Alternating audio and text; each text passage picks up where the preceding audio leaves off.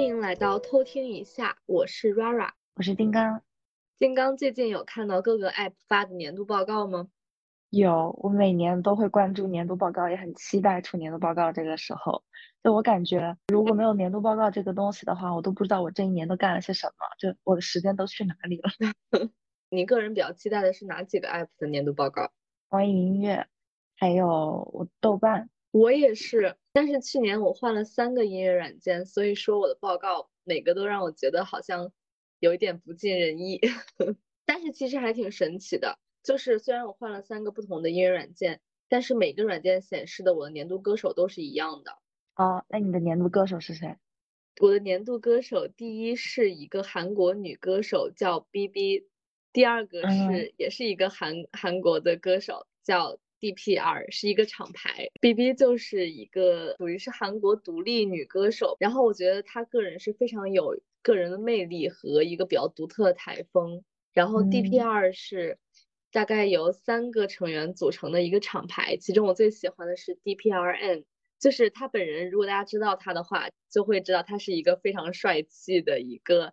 非常个性的大帅哥，然后唱歌也非常有魅力。那你呢，金刚？你的年度歌手是谁？我年度歌手，嗯，我不是特别认可吧，但是他出的是张子豪，说唱巅峰对决里面一个也不算新人，但是是一匹黑马吧，就是以前是在 Underground Battle 起来的一个说唱歌手。然后他之前有一首歌很火，叫《罗生门》，嗯，我还蛮喜欢。然后我今今年听就把他别的歌都听了，什么烂尾故事，然后还有一般的一天。还有一些其他的歌我都听了，我就觉得他歌写的还不错。然后我的年度歌曲呢是《会魔法的老人》，也是我从《说唱巅峰对决》听到的。我就很喜欢里面的一句歌词，是我也想转身拥抱过去，但我不会魔法。我就觉得这首歌就很适合当时的我，我就把这首歌一直循环听，一直循环听。那首歌的 hook 的部分也挺好听的，其实。那你为什么不认可他们是你的年度歌手和年度歌曲？因为我觉得我并没有一年到头一直在听他，我只是在某一个时间段，呃，听他听的比较多。就是我听歌就会把他一直听听听听到吐为为止。那你今年有看过什么演唱会或者音乐节之类的吗？哎，有哎，我今年感觉还挺多去线下看演唱会的经验的。首先就是我刚刚有说到我的年度歌手 Top One 是 B B，然后我今年看的第一场呃演唱会也是 B B 的，就当时我看到他演唱会信息的时候，其实已经蛮晚了，就是他的开票已经结束了，我是在网上又找了一个人收了他的票，而且我专门有加价收了前排的票，你知道他们演唱会场馆前面的两个区域是占坑，就是你要全场站着听完一对。但是我还是想了想，还是收了最前面的票。后来事实证明也是非常值得的，因为最后 B B 在最后一首歌的时候，他有下来和前排的观众们拥抱，然后我恰巧站在最旁边的那个位置，前面这样抱过来，后面的人这样挤过来，导致我们两个是拥抱的最紧的两个人。我感觉就是，如果人去世以后。真的会有那种走马灯的瞬间，然后你可以看到生前所有的幸福，那这个瞬间可能就会在我的走马灯瞬间里面。对，然后还有音乐节，音乐节比较特殊的是我在夏天的时候去的那两次音乐节。首先我想说，韩国的音乐节氛围真的很好。然后第一场音乐节的时候，嗯，我最喜欢的一个瞬间其实是晚上快要结束的时候。当时已经九点多了，外面开始下雨，然后音乐节又是室外，所以说我们不得不去门口领音乐节免费发的雨衣。但是基本上没有人走，我和朋友就披着雨衣坐在我们铺在那个草坪上的野餐垫上，听一个韩国的歌手叫 Crush，听他唱一些抒情歌。然后那一瞬间，我感觉那个那个感觉是无法言喻的，就是。夹杂着感动、幸福，还有非常浪漫和救赎的那种心情。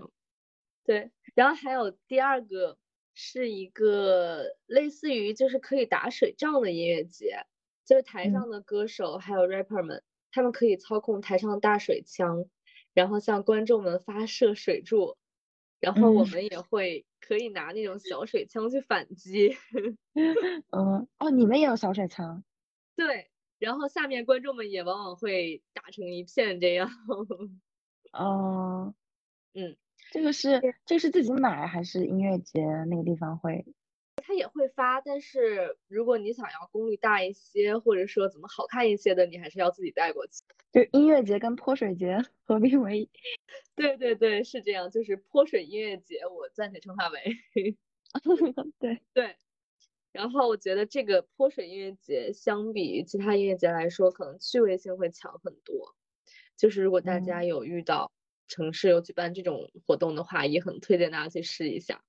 那你？去听这两场音乐节是因为里面有你喜欢的歌手，你才去听吗？还是你就是单纯去感受这个音乐节的氛围？就是两个原因，缺一不可。我不会就是专门为了某个歌手去挤一个音乐节，但是也不会是但是为了想玩，然后没有任何想见的艺人或者歌手就去。对，嗯，我发现今年就是自从疫情开放之后，然后国内的音乐节演唱会，整个二零二三年就像雨后春笋一般。我感觉我所有的朋友朋友圈里面发的都是去看了这个谁的演唱会，那个谁的音乐节。是的，就今年国内的活动还挺多的，然后我超级超级羡慕。而且我感觉国内音乐节的氛围也也还挺好的，就很多帅哥美女。对，然后我今年的话就只听了两场演唱会，然后都是我自己特别喜欢的国外的歌手嘛。嗯。然后是一个是 N.F.，N.F. 他也是一个美国的说唱歌手，然后他的风格会比较。比较强硬一点，就是他的歌词都写的很满，然后嘴也很快的那种。但是他整个人整个歌词的氛围都比较，就比较愤怒吧。我暂且称他为呃美国杨和苏，好吧。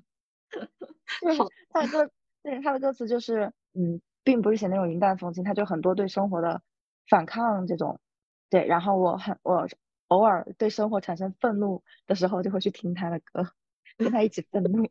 好神奇啊！还有一个就是 Post Malone，Post Malone 的演唱会，其实之前就是在被列在我的人生清单里面，就是我一定要看一次。他比较红的一些歌曲，也是一些呃说唱歌曲嘛，但是他的一些比较抒情的歌曲，其实我我觉得更更打动我，就是整个旋律也都非常好听。然后我觉得我去看演唱会最大的感受就是，比如说我平时听歌。耳机里面听到的一些歌，然后在现场听的时候，你会发现，到去了那个演唱会的人都跟你一样，对这首歌有一些期待啊，或者是说有一些自己的一些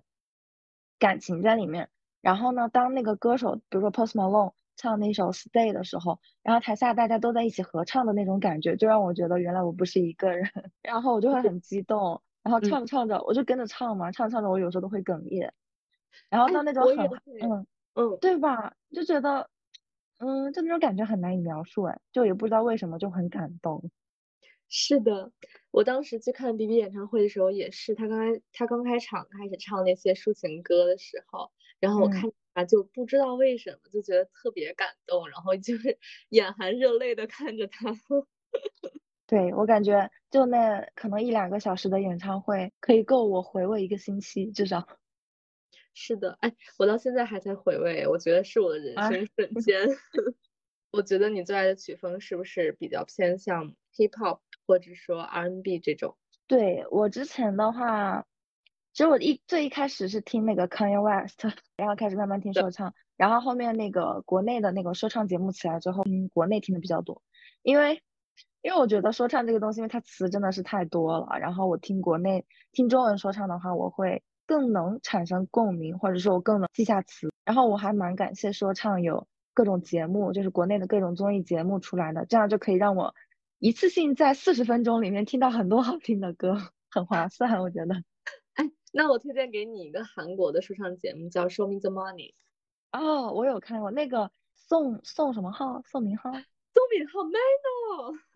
从二零二三年开始，我就开始慢慢听很多 RMB 了。就一开始是听单依纯，她翻唱了一些很小众的 R&B 的歌曲，然后呢，后来就开始听那个 SZA S Z A，他有一首专辑叫 S O S，那些歌我都觉得还蛮好听的。然后他就一个也是一个主打 R&B 的一个风格，然后还有一个专辑叫 Never in Love，他的歌曲就更偏向于那种稍微有一点点 emo 的那种 R R&B。在年尾的时候，我又突然 get 到了陶喆，他也是很纯正的 R&B 嘛，然后感觉，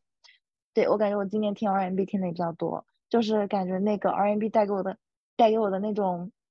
很 chill 的感觉，然后就会让我整个身心舒展，适合一个人的一个人在家的时候听。有一次我和朋友在家喝多之后，我脑子里突然浮现出来一段旋律。但是我当时怎么也找不到那段旋律是属于哪一首歌，然后第二天我醒来，突然想起来那一首歌是来自一个早就已经解散的一个组合，叫安全着陆，对，来自这个组合的一首歌。哦，他们的歌是我当时初中时候特别爱听的，所以说听到再听到他们的歌，我的回忆一下子就踊跃出来，然后我就开始想要去找更多 hip hop 类型的歌。哎，那你今年的年度报告里面有一些什么你觉得很有很有意思的数据吗？就是我不知道这是今年新加的，还是说往年没有注意到过这个数据。它有显示说你的年度关键词，就我记得我网易云音乐显示我的年度关键词是 friend，然后我的 QQ 音乐显示的是 love，然后 love 它显示我听的歌里这个词出现了八百七十二次，所以你的歌大部分都是。情歌吗？好像也不是，我也不知道为什么这个词会出现的那么频繁。我的年度关键词好像是希望，但是我看他他的那个页面分析，就是说哪几句歌词里面包含希望，我甚至都不记得我听过这些歌词，我都不知道他从哪里总结出来的。网易云有一个功能叫一起听嘛，就是你可以嗯远程跟陌生人一起听这一首歌，这样。它就显示说，有人在耳朵的另一端与你一起听了五千一百六十五分钟，无论在哪，你们的心的距离一定很近。然后我当时看到这个时候，我就心咯噔一下，你知道吗？咯噔 文学，我当时真的就很想，我说呵呵，我们俩现在都别说心的距离了，就连微信都已经没有了。但你不觉得他他用的这个词，就是说他在你耳朵的另一端，这个还有一点点小浪漫。对啊，我当时一起听的时候也觉得很浪漫，可是，可是他没有跟上我我的新闻，是这样的，大多数人都是这样的。对，然后紧接着他就说，九月三十号你把烂尾故事循环了十八次，我就想你想想为什么呢？为什么呢？因为我就是九月三十前两天分的手嘛，然后我就把烂尾故事循环了十八次，我觉得当时那个歌特别特别适合我，对，然后就一直循环那几天听这首歌。哎，那我比较好奇的是，你喜欢一首歌是因为它的歌词，还是因为它的旋律好听？听到一首新歌，我会大概听个，嗯，十几秒、二十几秒，反正三十秒以内。然后我听这个旋律，我会迅速的判断这个旋律是不是我喜欢的，是否值得我收藏。然后我就会点那个爱心，我就会先收藏。过了一段时间之后，我会回头，我会经常回头筛选、清理我的歌单。然后我就会去仔细看歌词，如果那个歌词就是很没营养，或者是没有办法让我产生二次共鸣的话，我就会取消收藏，我就不会再听这首歌了。哎，那我觉得我好像也是这样，但是我是无意识的这样，就是我不会定期去清理我的歌单，但是如果哪一天我随机播放的时候播放哪一首歌，然后我突然觉得它这个歌词好像一般，或者说怎么样，我就会把它取消收藏。那金刚，你是更倾向于单曲循环一首歌，还是说随机播放？我一般听到歌，就除了说日推听到的歌，嗯，我一般就在生活中，我偶尔听到的歌，然后我觉得还还蛮好听，就是我想去听的话，我在那一两天或者一个星期以内，我会一直循环听这首歌。比如说我最近看那个《繁花》，就是它的十二集和十四集分别出现了王菲的《执迷不悔》和张学友的《偷心》。然后就单曲循环，我估计我都听了至少有两百次了，这首歌也 太多了。对，因为我就会只要我打开网易云，它那个下面就不会显示，就比如说你正在播放什么嘛，我就会直接点，就再把它打开听，我就不会再去点别的歌了。但是有时候，就比如说我只是想放一下歌，听一下歌，不是为了某一首歌去的话，就随我的心情点进个歌单，嗯，然后就当做一个 BGM 的话，我就会随机播放。我甚至都不会顺序播放，因为顺序播放，我感觉我就是能知道我最近收藏了哪些歌，那我就会一直先先听最近的歌嘛。但是随机播放就是可能会让你掺一些以前的歌一起听。我可能更多时候是在随机播放，但是除非一种情况，就是我比较喜欢的歌手或者我比较关注的什么人，他发了一个新的音乐，那我就会一直去循环播放听这首新歌。嗯，对，直到把这个新歌听成旧歌，然后重新加入我的随机播放列表。直到对这首新歌脱敏。对，因为你知道，有时候可能你会随着你当天的心情或者当天的天气不同的这种因素，你只想听某一些歌曲。所以说，我觉得如果你只是循环播放一首歌的话，你可能就没有办法特别好的去展现出那种你想要的氛围。那你会根据不同的歌带给你那种氛围感来分类你的歌单吗？会呀，就比如说雨天、雪天，或者喝酒的时候、独处的时候，每一个阶段我喜欢的歌都是不同的，所以说我会把它们都分成一个一个的歌单。我是这样去分类的，就可能我的歌单这个就叫雨天歌单，这个就叫什么雪天歌单。我当时甚至甚至会把歌曲按照季节分类，就是冬天听的、夏天听的、春天听的、秋天听的这样分类。那会有什么区别吗？就比如说，你春天的时候可能会稍微活泼一点、阳光一些，然后冬天的时候就会稍微偏沉重一点的抒情歌曲。但是你不会，比如说冬天全都是抒情的，这里面也会混杂着一些不同曲风的歌曲，是这样的。对，是这样的。就比如说一些比较适合年末氛围的歌曲，也可能是圣诞的歌曲，我也都会放到我的冬天歌单去。对我有个朋友和你很像，就是他的歌单是。参照那种时装秀，你知道吗？就比如说那个二三 SS 就是 Spring and Summer，嗯，二三春夏，二三秋冬这样，真的很像。那你呢，金刚？你是按照什么类型去分类的？嗯，我一开始其实就只有两三个歌单是根据歌曲的曲风分类的，就是我有一个歌单名字叫做百分之五十一和百分之四十九，然后百分之五十一的那个里面的歌就大部分都是那种很嗨很嗨的歌。然后一些说唱的歌曲，然后一些流行歌曲，但是都是那种嗯节奏很快，然后听起来我就觉得会跟着蹦跳的那一种。然后百分之四十九那个歌单更多就是比较 emo、比较抒情的歌曲。然后当时取这个名字，我希望我的我的生活中能够多一点点更开心，然后更兴奋的那种瞬间，所以我就叫百分之五十一。就我也没有贪心要很多，但是就是说 打破平衡，稍微多一点点的那一种。是的，我觉得你这个歌单的名字非常有意思，就是百分之五 十一和百分之四十九。嗯，然后还有一个是我一个有一个纯音乐的歌单，它取名叫零点零一，因为我觉得纯音乐我只会在深夜听。哦，也是这样。对我我对我白天的话不太会去听纯音乐。还有一个歌单是专门就是各种情歌。然后这种情歌都是我精挑细选，我觉得听到这首歌我会很心动，然后会有一些甜蜜的一些幻想。如果我以后结婚的话，我婚礼的那个 BGM 背景音乐可能就会从这个歌单里面选一选。我这个歌单，呃，我这个情歌的歌单的名字叫 For You。哦，太浪漫了！我到时候也没有什么能拿得出手的，就送人家一个歌单。这个歌单其实的歌都是我用心挑选过的，所以也都代表着我想对你说的话吧，是类似于这样。然后还有一个就是陶喆的歌单，然后陶喆这个歌单的取名，我当时就想，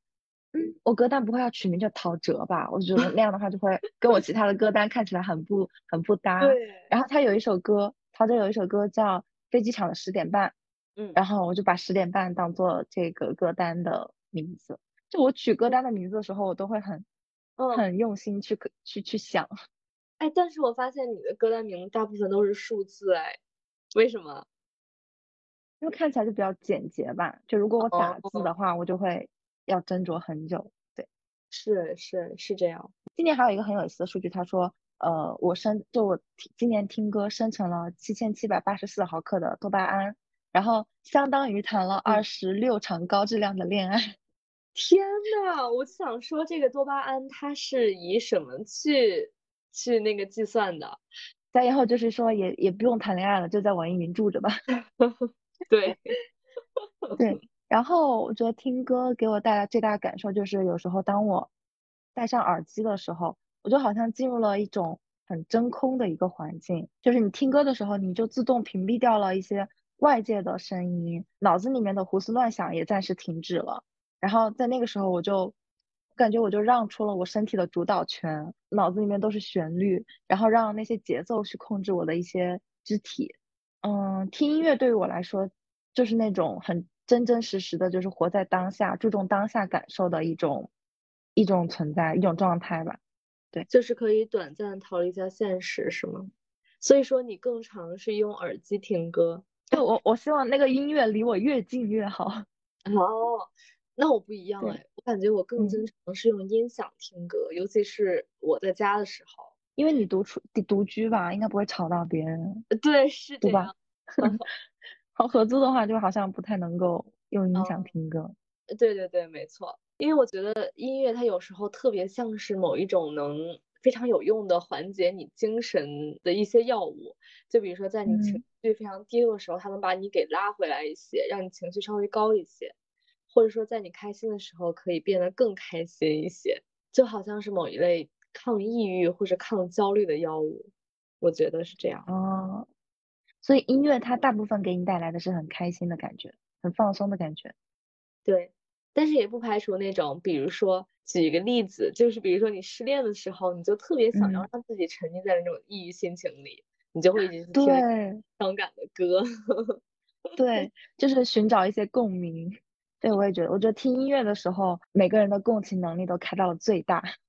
没错，嗯，那说完音乐，我们就来看一看我们的影视作品的年度报告吧。我的豆瓣报告今年说我看了三十二部影视，然后给出了一百颗星星，然后我自己算了一下，平均也就每颗每部影视也就我就也就给了三颗星。对，其实但是三颗星对于我来说就已经是比较普通了，就很少能让我给到四颗五颗的。我就挑几个来说吧。就我今年五星的作品，我有给到两个，一个是去有风的地方，你你看过吗？我知道是是不是那个刘亦菲和李现演的，在对对对，我一直想看，还没有开始看。对，我觉得他简直就是嗯那种治愈系的神片，随便点开一集都很治愈我。那我很喜欢这种哎，其实它就是讲那个。刘亦菲她演的那个角色叫许红豆嘛，嗯，因为她的一个好朋友去世了，然后她当时就是说想要暂停手上的呃工作啊，然后换一种生活环境，然后就去了云南，然后在那认识了一帮好朋友。就我看整部剧的时候，我觉得它不太像一个电视剧，更更像一个纪录片，就是记录一个人，就感觉像刘亦菲自己的 vlog，在云南旅居的 vlog。嗯，对，就感觉那种让人看很放松、很治愈，然后对生活充满着希望，就觉得，嗯，如果我以后去云南住一个月，我也会这么开心吧，就是这个样子。嗯，是这样。对，呃，有一首同名歌曲是郁可唯唱的，然后他一开一开头的歌词是“听落雨掉进寂静的森林，看夕阳西下远山的风景”，这个歌词跟这部剧就非常非常契合，就很能够描述。嗯，在云南的这种画面感，然后也让我就非常心驰神往，你知道吗？嗯，我也特别喜欢这种氛围。我觉得下一次回国，我们要是有时间的话，可以一起去云南住一段时间。这是我的一个人生 to do list 里面的一个很重要的一个事情。我也是，我感觉可能去云南就像一就像一场禅修，去那净化自己的心灵，放松放空自己的大脑，这样。哎，你这比喻我也是这样。对，然后我觉得这部剧其实我我已经二刷了，我觉得它对于我来说就像一个镇痛片，就是只要我觉得生活很烦躁，或者是嗯觉得很迷茫，不知道该怎么办的时候，就会把它拿出来看一看。好，我已经收到你的安利，等一下结束 看。然后还有一个就是最近在看的《花儿与少年》，《花儿与少年》这一季真的跟以往也太不一样了。以往就是老是有一些暗流涌动，你知道吗？就是很人际关系上面的一些问题会显现出来。然后，但这一期就是非常的欢乐，从生活中随便拉几七个年轻人出来去旅游，应该也就是这么这么有意思。加上我本来就很喜欢看那种旅游的综艺，就觉得能能够知道哦，我以后如果去到克罗地亚或者去到冰岛，我我也去哪里玩，就觉得在这个综艺里面又看到了比较，就它有点像个搞笑综艺和旅游。旅游综艺结合在一起，又能看到很美丽的风景，然后又能掌握一些路书，就是比如说旅游的攻略，然后又能看到帅哥美女。嗯对，我觉得这两个就去有风的地方和花儿与少年就很像现在我去看一些旅游的 vlog 或者是旅居的 vlog，我觉得嗯很真实。对，然后我最近在在看的《繁花》，也是因为我觉得毕竟是王家卫导演的嘛，然后呃整个制作班底都特别特别的好，然后剧情我也觉得非常的出彩，所以我目前还在看，但是我觉得已已经为他预留了五星。我经常看到他的剧照，的确是挺漂亮的，这个我也加入到我的案例里。可以，这一期是一期安利的节目。是的，首先安利到的就是我。对还有一些四星其实也很好，但是可能对我来说多多少少存在一点点瑕疵，就没有到五星那种给我一些震撼，但是也还不错。就是我推荐一部叫《万神殿》，然后它是一一部科幻的动画片，因为它这个是讲数字生命的，就我觉得作为一个动画片，它的那个视觉效果还蛮好的。我喜欢它的原因是因为它不仅仅是在讲数字生命，不仅仅是在讲 AI，它会从科幻辐射到哲学、政治、人伦、战争这些各个方面，能让你引发很多很多思考。软科幻就是 YYDS，因为我觉得软科幻它的最重要的核心就是呼唤爱与和平。我想看的那个 list 里面也很长很长。但是因为今年受《繁花》的影响之后，我觉得可能二零二四年我会想要多看一下那种港片、文艺片，就从王家卫的电影先开始。说起王家卫，嗯我有想到，我中学时候看他的电影总是觉得没有意思，就嗯是我当时觉得他的画面是非常美的，但是我就是读不懂他的故事情节。嗯然后我当时没有想到，我长大之后现在会深深的爱上这个风格，因为它里面穿插着一些又日常但是又充满着情绪感的镜头，我觉得真的太难得了。嗯，我就是看了《繁花》之后，我去听那个王菲。其实我以前也不怎么听王菲，我也觉得听不懂，然后也很少 听粤语歌。然后我发现，可能也是年纪到了吧，我现在对王菲的歌非常的产生共鸣。我可以理解，对，我觉得可能你至少要有一定的阅历之后，再去听一些王菲的歌，或者看一些港片，听一些粤语歌，才会有更多的感触。这样，初闻不识曲中意，再听已是曲中人，对对吧？对，说的就是我们。就是，那你今年比较印象深刻的一些影视作品是什么？今年的话，那我觉得首先还是要说一下我们都耳熟能详的一部剧，就是《老嗯友记》。对嗯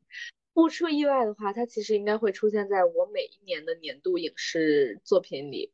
嗯因为我觉得如果电视剧软件有记录的话，它应该会显示今年《老友记》陪你一起吃过了什么几百顿饭这样的记录。就像《甄嬛传》一样的存在，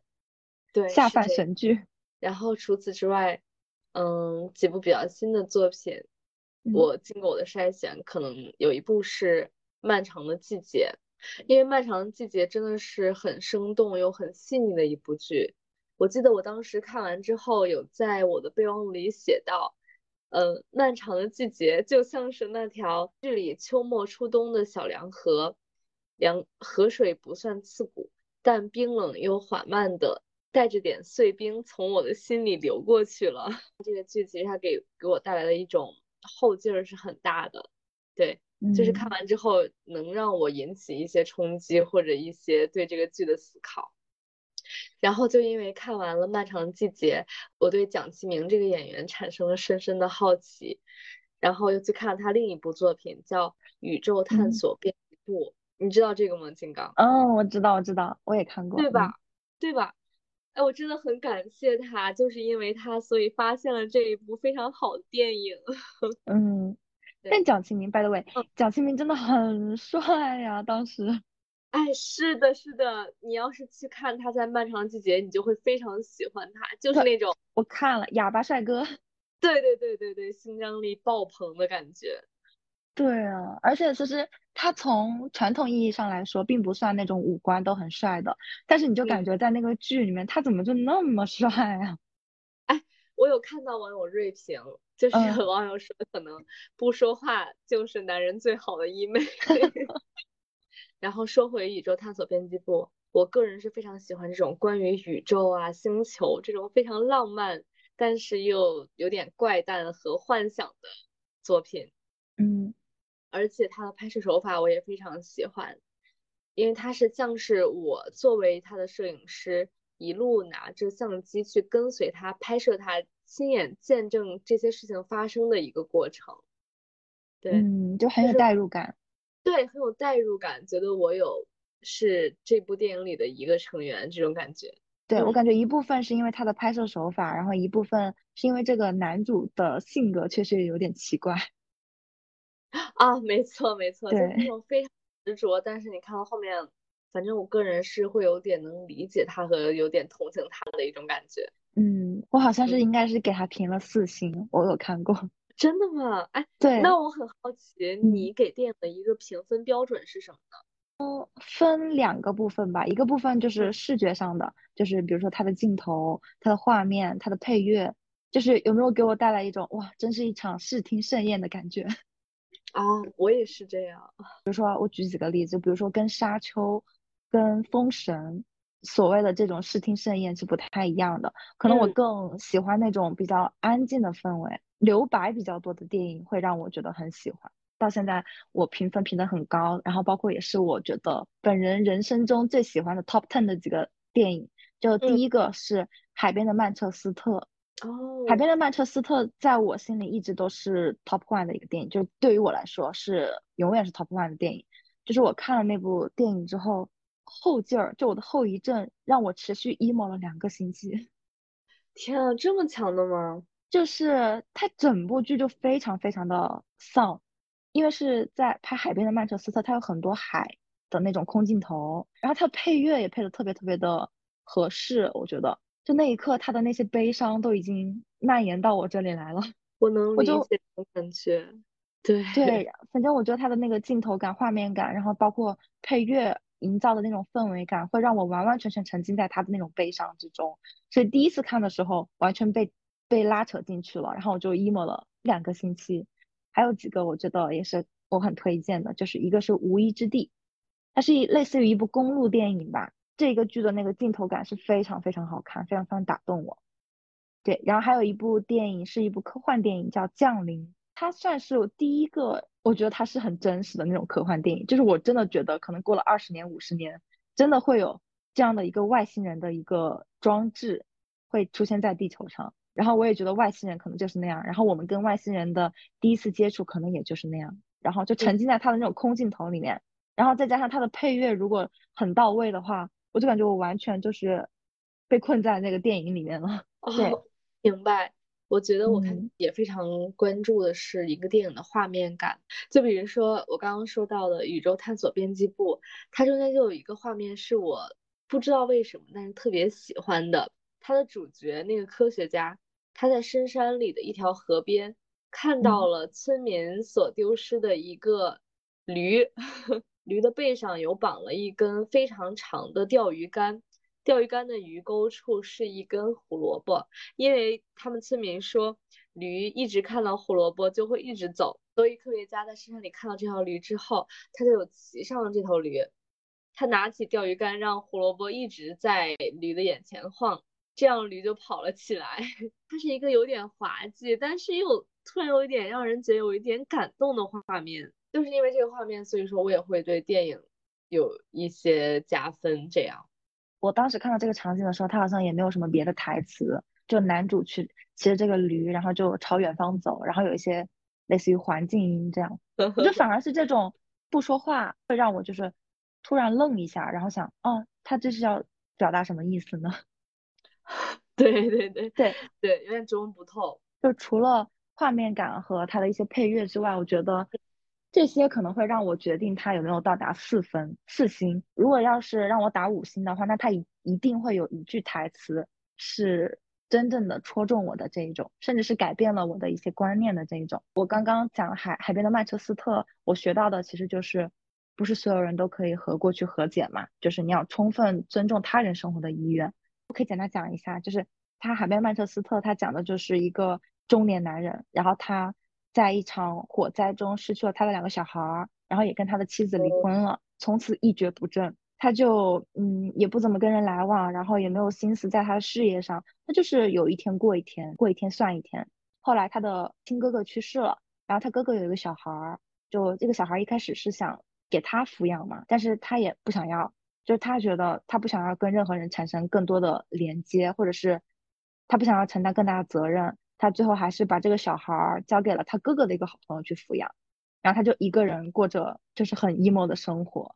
因为那个小孩其实对于他来说有一点像当时的一个救赎的一个机会，就像一个救命稻草一样，可以让他比如说重新过上正常人的生活，但他没有要。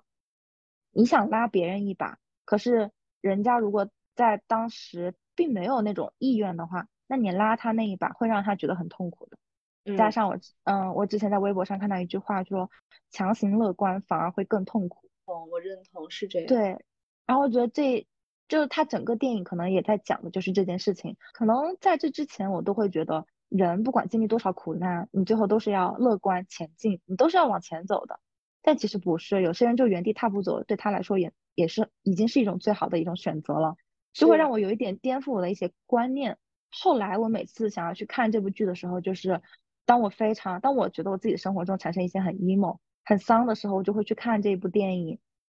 然后这部电影就会反而莫莫名给我一种很大的力量，让我去前行。然后无意之地的话，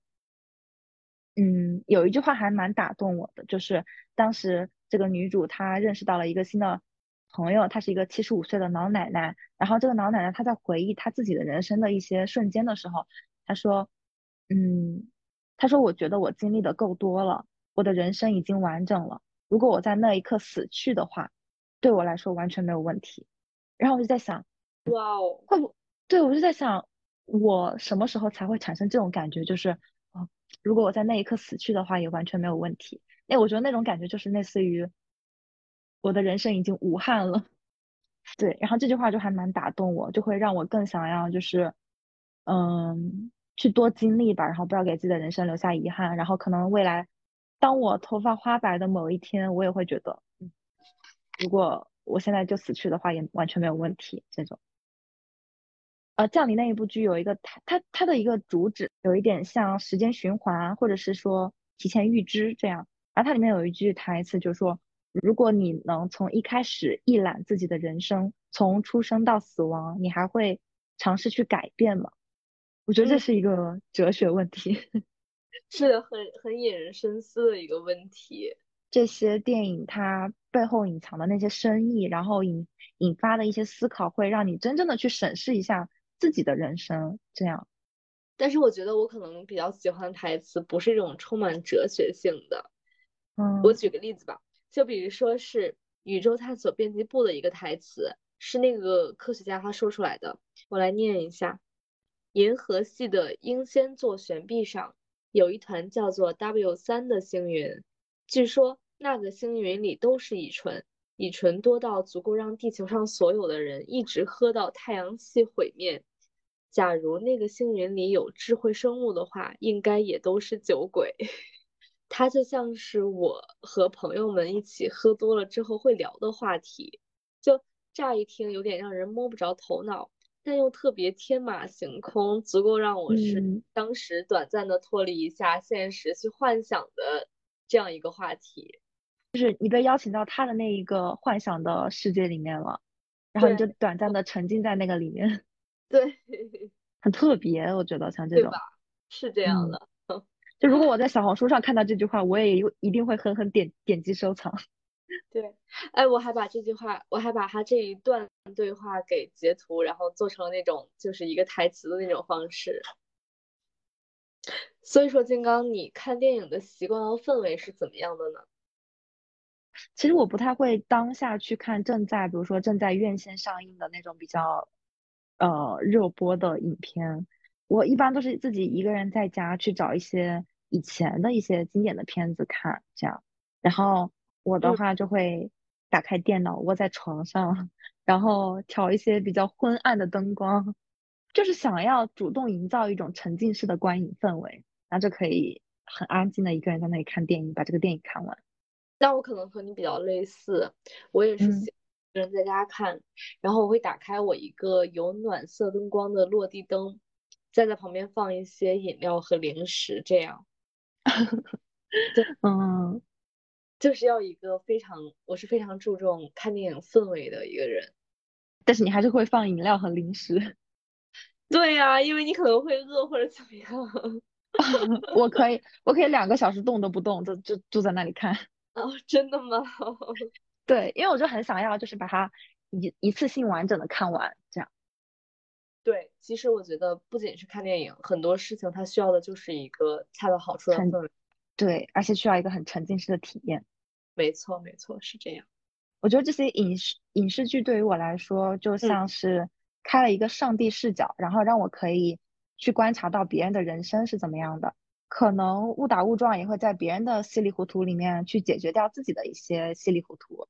其实大部分的电影都是虚构的，但是我觉得他想要阐述的道理其实都是相通的。我觉得我没有那么多机会去体验不同的人生了，但是我觉得偶尔看一部电影，然后在那两个小时里面短暂的和他们时空重叠一下，是一种非常非常好的体验。是这样的，我觉得电影就是以。最小的成本，去以主人公的视角体验一下不同的人生。嗯，但是相比于电影来说，